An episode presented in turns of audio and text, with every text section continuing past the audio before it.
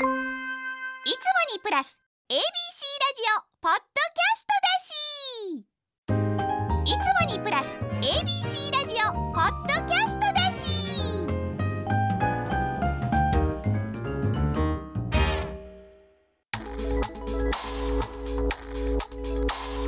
AM 一ゼロゼロ FM 九三三 ABC ラジオ今村翔吾。山崎れなの言って聞かせて。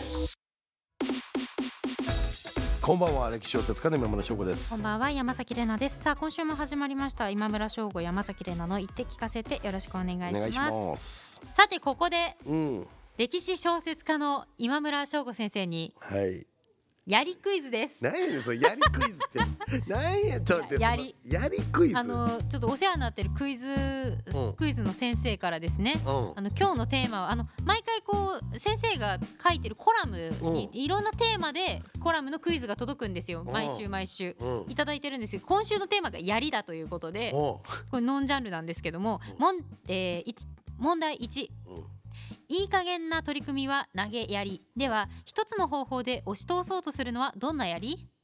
これまあ謎謎みたいなもんですね。すぐすぐすぐ言ってください。でそう。一つの方法で無理やり。あーまあ無理やり無理やりではないな。何？もっとね適したものが一本やり。無無理やり押し通そうとする。まあうん慣用句ですね何が何でも結構するという意味。ね。はいはい。はい、はい、じゃあ続いて第2問。炊きたてのご飯をすり鉢で潰し串に塗りつける形が槍に似ていることから名前がついた秋田の郷土料理といえば？きりたんぽやな。あ正解です。きりたんぽです、うん。分かった段階で早押しでいいですよ。はいはいもともとねマタギの料理だったというはい説もありますそうですね。けどね,、では3問目。はい「でんでんむしむしカタツムリ」で始まる童謡カタツムリの歌詞でうん「角出せ槍出せ」と歌っているのは頭と何でしょう？つ角出せやり。角出せ槍出せ。お尻？うんせ。お尻？いやいやいや頭出せが1番なんですけども、うん。2番はうん。何を出せと言ってるか。あ二番は何を出せと言ってるか？でんでんむしむしカタツムリ。お前のふんふんふんはどこにある？角出せ槍出せふんふんふん出せ。お前の真心どこにある？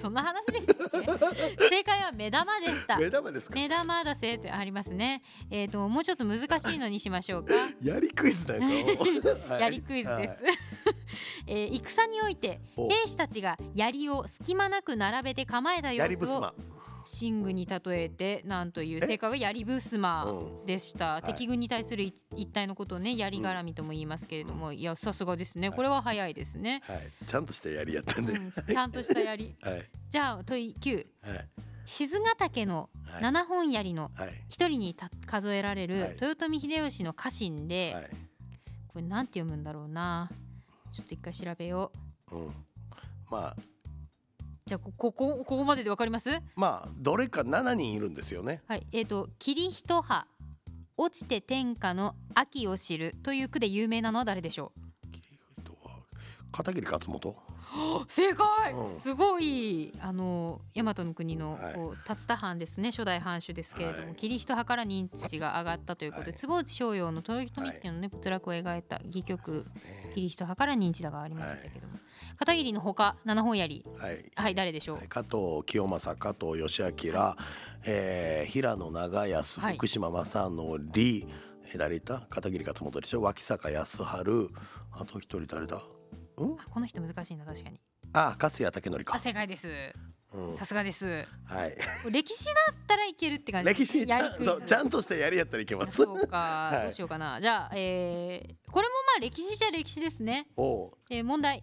ケニアの国旗の中央に書かれた盾と2本の槍を持っているのは何という部族でしょえマサイ族？う正解、うん。まあ、ケニア南部からはい。タンザニア北部のね一帯の先住民の方々で、はい、アフリカの角と呼ばれる地域に住むのはソマリ族ですけれども、はい。今回はマサイ族という、なるほど。すごいですね。どんどん行きましょうやりクイズ。まあおもろいけどな。俺も好きやから。あ本当ですか、嬉しい、えー問題、はい。たくさんの槍が描かれていることから別名をラス・ランサスという。ベラスケスの絵画でオランダの指揮官がスペインの指揮官に街の鍵を渡すシーンが描かれているのは何でしょう？ごめん全く分からへんわこれ。ね。オランダの指揮官が。絵画ですからね。絵画クイズ。ちょっとあんまり得意じゃないかも、絵画やりクイズ。うん。海外やりラスランサスっていうベラスケスの絵画ちょっと検索していただけます？ラスラランサス。ランサスこれランサス。ラスランサスが槍ってことなんですよね。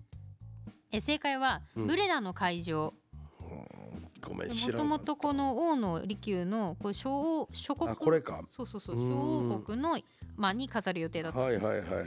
わあ。ベラスケスの代表作で世界三大絵画の一つと言われているのが宮廷のまあ女官たち、その別名がラスメニーナス。こっち有名ですよね。なるほどね。はい、はい。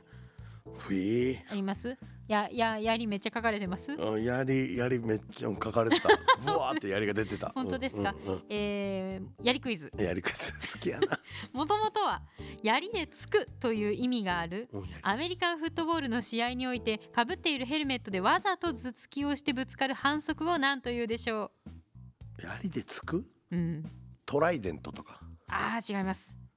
もともと槍でつくという意味があるそうですね。そんな、まあ、はい。確かに攻撃的だな、タックルか。あ違います。ああまあタックルはタックルなんですけあど、うん。なんかあんのか。なんとかタックルですね。なんとかタックルな。テレビタックルではないんですけど、はい。えほんじゃタックルララランサータックル。あー違う。すごいあのお詳しいですか？アメフト。いいそんなに詳しくない。あのアイシールド21見たぐらい。じ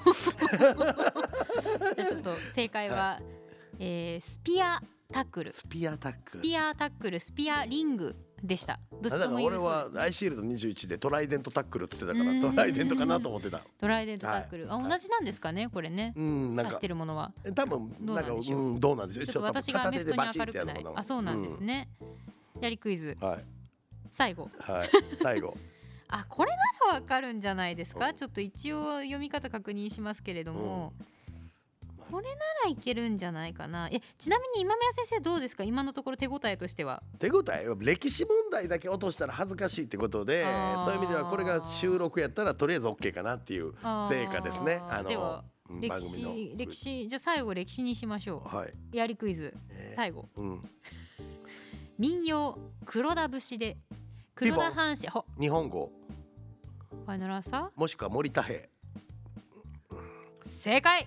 日本語。うん、福島正則ねあのさっき出てきましたけど。そう森田平が飲み酒で飲み奪った槍の名前が日本語。そうそうそう森田平から福島正則から飲み取た槍の名前は何でしょう？もう本当まさにまさしく。えそうやね。さすが。さすが。歴史だけはいけるわ。歴史槍クイズなら 強い。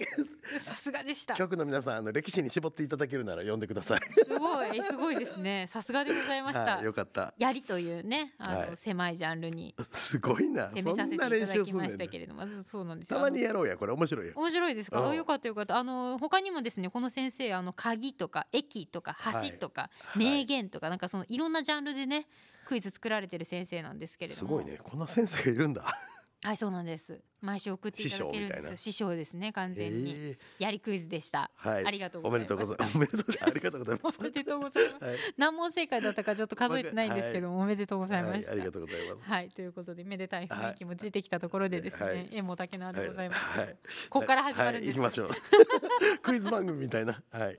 そうなんです。ここから始まります、この番組はですねあのクイズばかりやってるわけじゃないんですね、うん。仕事として、あえー仕事小説歴史プライベートなど今話したいことを言ってリスナーの皆さんのお話も聞かせていただいている番組です、では今週聞かせてグルメ最強王という企画をやります、こうお腹がすくコーナーですね、あれ前回があれ食べ物ばかりでスイーツと一緒にしたらダメだってって言ってたから今回スイーツと分離してスイーツなんですね。はい。今回はスイーツ限定ということでまあねやっぱりご飯物とねスイーツが並ぶとスイーツ弱いから、若干負けるかあなっていうりますんで感じで今回スイーツ限定、はい。ちょっと甘いコーナーになるんじゃないかなと思います、今村翔吾山崎怜奈の言って聞かせて最後までお付き合いください。AM 一0 0 8 FM 九三三 ABC ラジオ。今村翔吾。山崎怜奈の言って聞かせて。ABC ラジオがお送りしています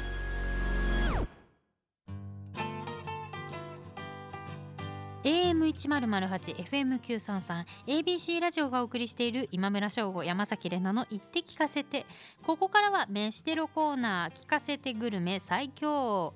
リスナーの皆さん、私たちにとっておきのグルメを教えていただきたいということで、地元の人だけが知っているご当地グルメや行きつけのお店の絶品メニュー、我が家に代々伝わる秘伝の味など、いろんなお料理、いろんなレシピ教えていただいていますが、これ写真検索なしということで、文章でどれだけ美味しさを表現できるかというところにかかっています。はい。これあのトーナメント戦でね勝ち上がりですんではい。ぜひ。前回は秋の味覚というテーマでお送りしたんですけど、まあ、さっき言った通りご飯物とスイーツが混在してしまったので、まあ、細かく分けよそうということで今回甘みスイーツだけ。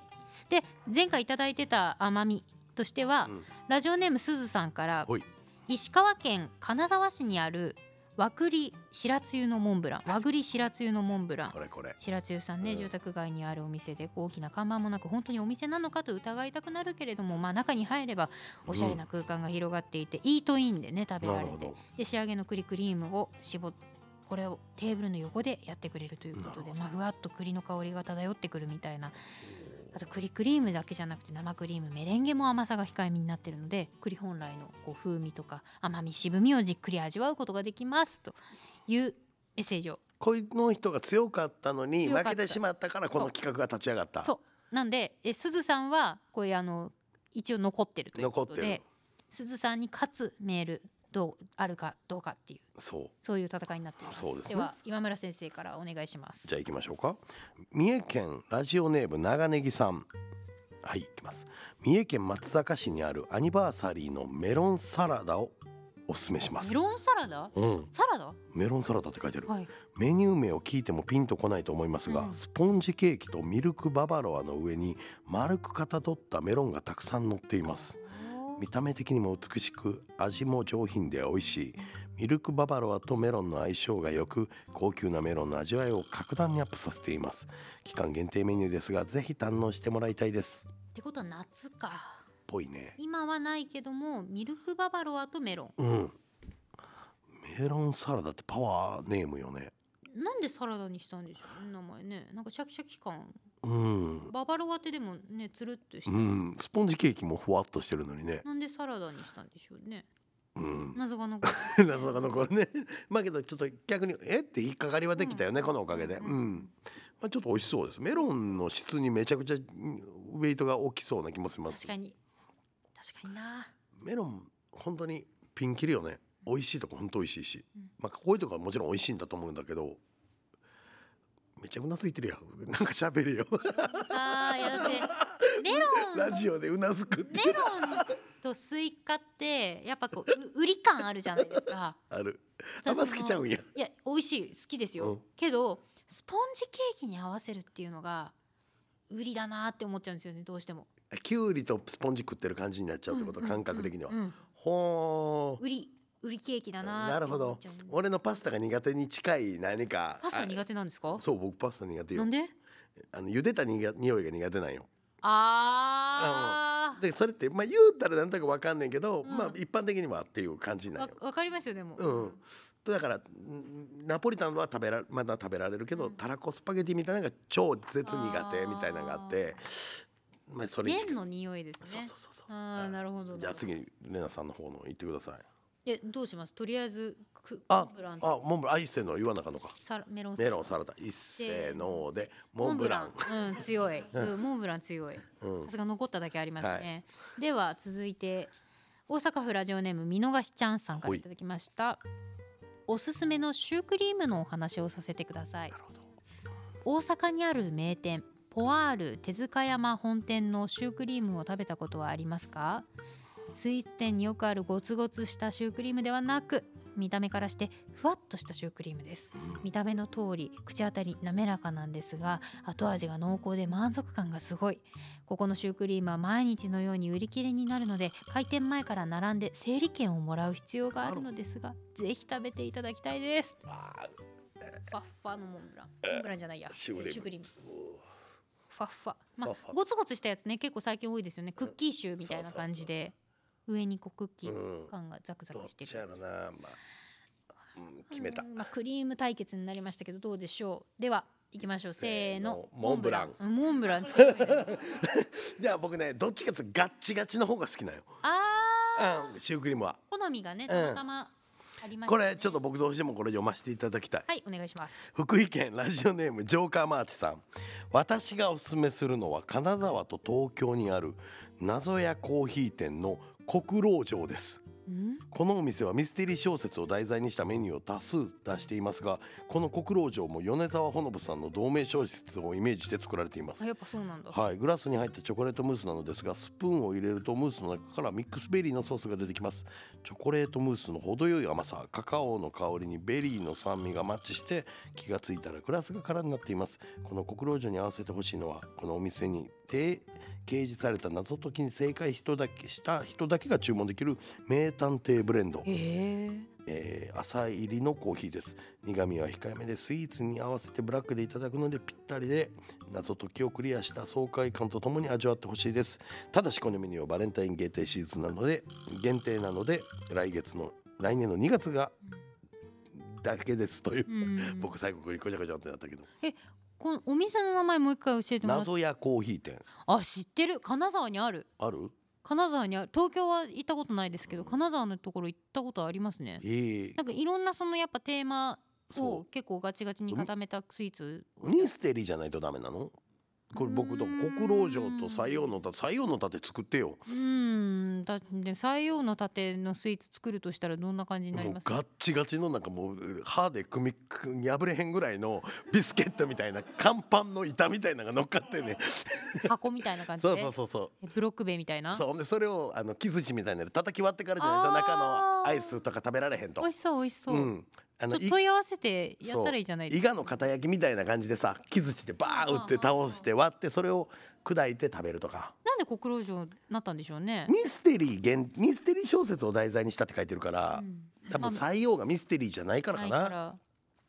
僕雪村を打てとか言ったらまあミステリーっぽいんで、うん。うんぜひぜひつやってよ、いいですね。最後の盾ちょっとなうん面白い。やってほしいよね、まあコンセプトショップ的なことですよそうねそうそう。はいではななんて言えばいいんですか？これは。国老城。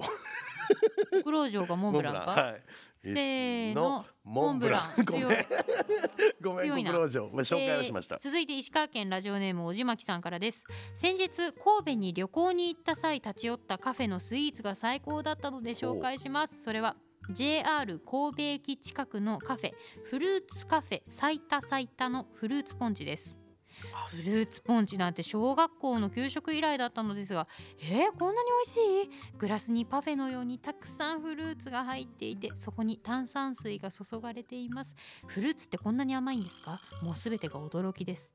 友人が食べていたパフェを一口いただきそれも絶品だったんですがフルーツポンチなんて他ではなかなか見かけないのでどうしてもこれを紹介したくなりました。なるほどフルーツポンチ美味しいですよね。あったな。小学校以来食べてない。サイダーで作りませんでした？ああやったやった。ありましたよね。美味しくあ美味しいよな。フルーツポンチいいな。うんフルーツポンチ。昭和の香りするな。うん。しかもフルーツカフェっていう風にもうカフェの店名に入ってるってことはもうよっぽどフルーツにこう自信がある確かというかに確かにうわ美味しそう。どうでもいいけどあの給食の時にあの金金物みたいな器じゃなかった。はいはい。銀のねシルバーあれが本当に苦手で。あれ苦いですよね。なんか鉄分の味がするんですよ。ほんでかあのスプーン当たった時のカチカチする音も本当に嫌でそれが嫌でした。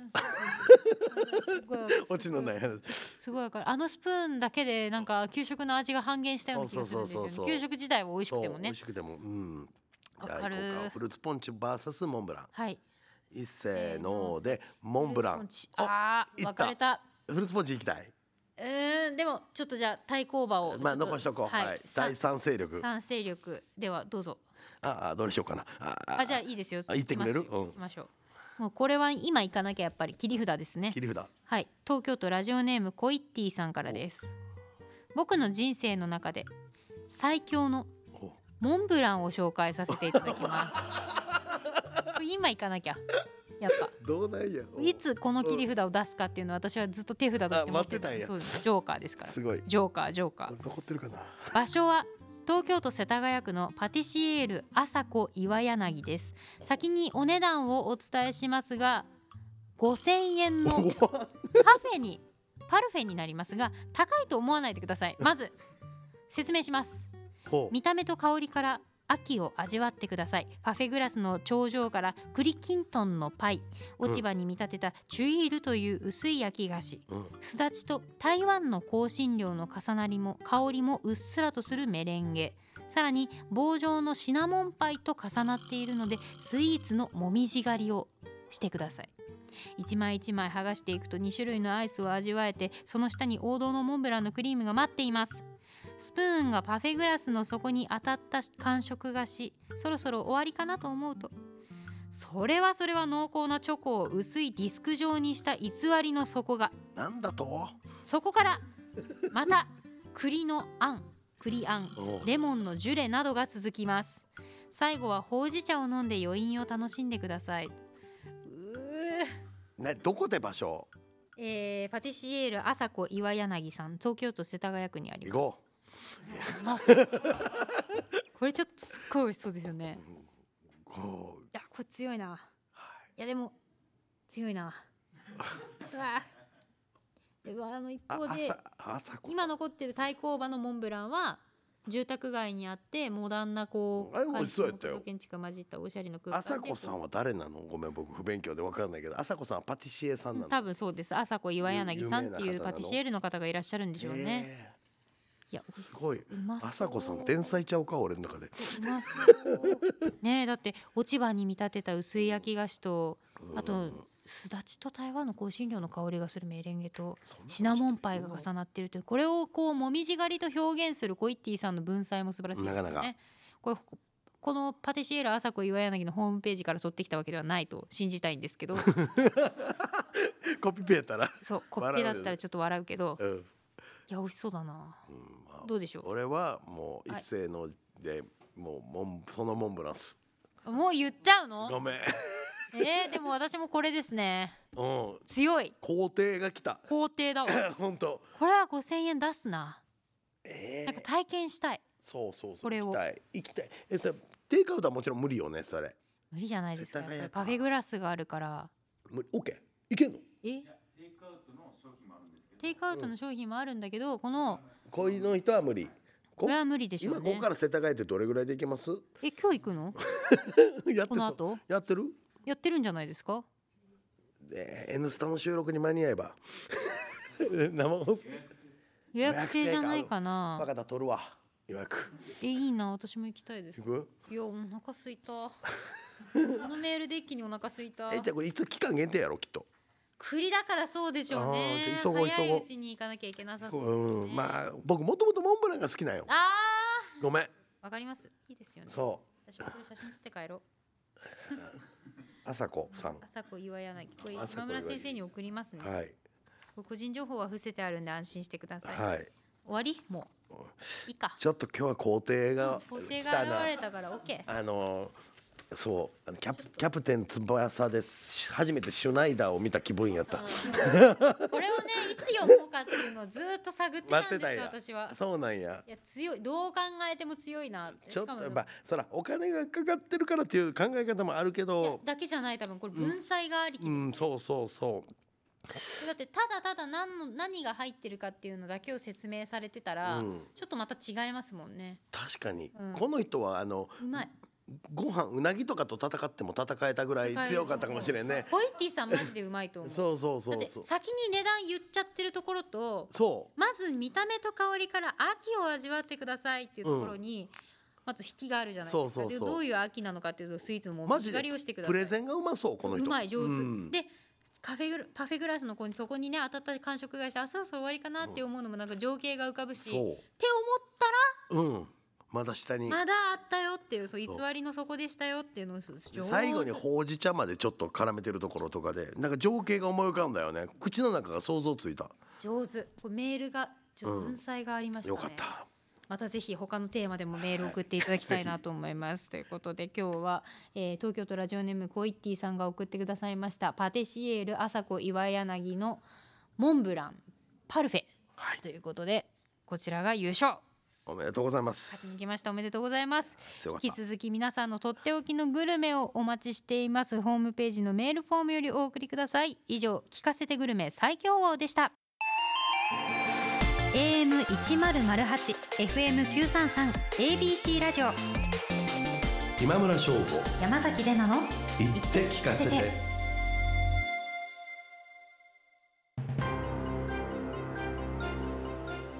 AM 一ゼロゼロ八 FM 九三三 ABC ラジオがお送りしている今村翔吾山崎れなの言って聞かせてエンディングのお時間です。お腹空きましたね。ついたね。甘いもん食べたくなりましたね。そうそうなんよ。けどなんかこうそう食べたいな。今日あとだってまだ2本取りますよ。そうよ、でこの後終わって、まあ、ワンブレイクしてうん、私テレ朝今村先生が TBS, TBS うん。食べに行けないよ。そうえその後はテレ朝生放送？いや収録なんですけど夜10時までですね。俺 TBS 終わりでえっ、ととある方とまたちょっと会食みたいな。最近会食多い？そう。なんか昨日、ね。昨日光栄さんと光栄の渋沢光さんと会食。ゲームのね。そう、うん。信長の野望んとかう僕にとってヒーローみたいな人で、だってもうツイッターの文字数制限突破してめちゃめちゃ長文で書いてましたもん。や嬉しかったななんかやっぱああいう、うん、自分が子供の時に憧れてる人と会えるのがやっぱ一番嬉しいかも。うん。この仕事してて、うん。うん。N スタはどうですか？井上アナウンサーいらっしゃいますけど。そう。なんか最近けどなんか「N スタ」僕月2回やねんけど、はい。ほんまは、はい。なんか特番とかの季節で僕1回になかぶあってて、はいはい、最近日比さんに全然会ってないな、あ日比真央子さん、そう。日比さんこの間のキングオブコントでの回しすごかったですよ。うん。見た見た見た見た。キングキングオブコント全部見たよ。あ本当ですか？誰が好きでした？あの、えー、と優勝した人が僕は好きやったから。あーサルゴリラ、うん。あ強かったですよね。確かに、うん。演技力がっていう風に話題になってましたよねサルゴリラがだけどあのやっぱね僕はまああんまいいんかもしれんけどあのえんあの手がめっちゃ震えてたやん。あのあれ見てて俺はめっちゃ応援したくなったこれまでの人生とかをが見えてしまったよね。あのここ絶対やらなあかんっていうこの手の震えにちょっと笑いもあったけど感動してしまったね。あと今回の決勝進出者の中では最年長でしたね。そうそうそうそうそうそう、ううん。んまあ僕こんなこと言ったらテレビに怒られるかもしれんけど30分ぐらい始まってからこう CM を飛ばしつつガンガン見るのが好きな。あ まあけど UNEXT で見ました。今回けどお今回けどオンエアで見たんちゃうかな全部。ちゃんと。あ本当に素晴らしい、うん。仕事がかぶってたんでレベル高かったよね今回。なんとなく全体的にね。最高得点そうそうそう。あの全影山がねあのファーストステージというかまあ1回目でうん。469点か、うん。過去最高で出して、うん。でそこから影山がずっと残ってって、うん。サルゴリラが最後の方に1位ちゃんと入ってっていう、なんでこんな詳しいかっていうとあの東京 FM の方で影山さん呼んはあそうなんだ。来ていただいてあそうか。だから僕もなんかけどそろそろだから m 1の時期でもなんちゃん僕あの関西の番組でさやかさんと一緒やから そんな話題になってたよ。うん。なんか結構こう作家さんってどうやってるんですかみたいな話をちょっとへ話このえ前出てよで僕はまあ僕はこうしてますけどねっつったら参考になったんかなっていうのかああなるほどみたいなことは言ってください愛想かもしれないです。もしも僕のアドバイス通りになってたらめっちゃ笑う だけどやっぱみんな最後までかけてはるんやなっていうことは伝わります。本当そう楽しみです本そう。当に。さあ、うんということでそんな話もしつつ、はい。改めてお知らせをお願いします、はい、えー朝日新聞にて長官小説「糸よ花よ」が毎日連載中です。そして12月3日、えー佐賀県内に初めて出店する佐賀の書店っていう本屋さんができます。皆さんお近くの方とか興味あったらぜひぜひ覗いてみてください。はい、そして私山崎怜奈は11月25日に東京大学駒場祭でトークショーを行います、そして12月2日には、えー自分のファンクラブの方でのイベントもありますのでぜひ皆さん足をお運びください。そしてこの番組は放送から1ヶ月間 Spotify や Podcast でも配信されているのではい。聞き逃しぜひご利用いただけたらと思います。ということでここまでのお相手は今村翔吾と山崎怜奈でした。また来週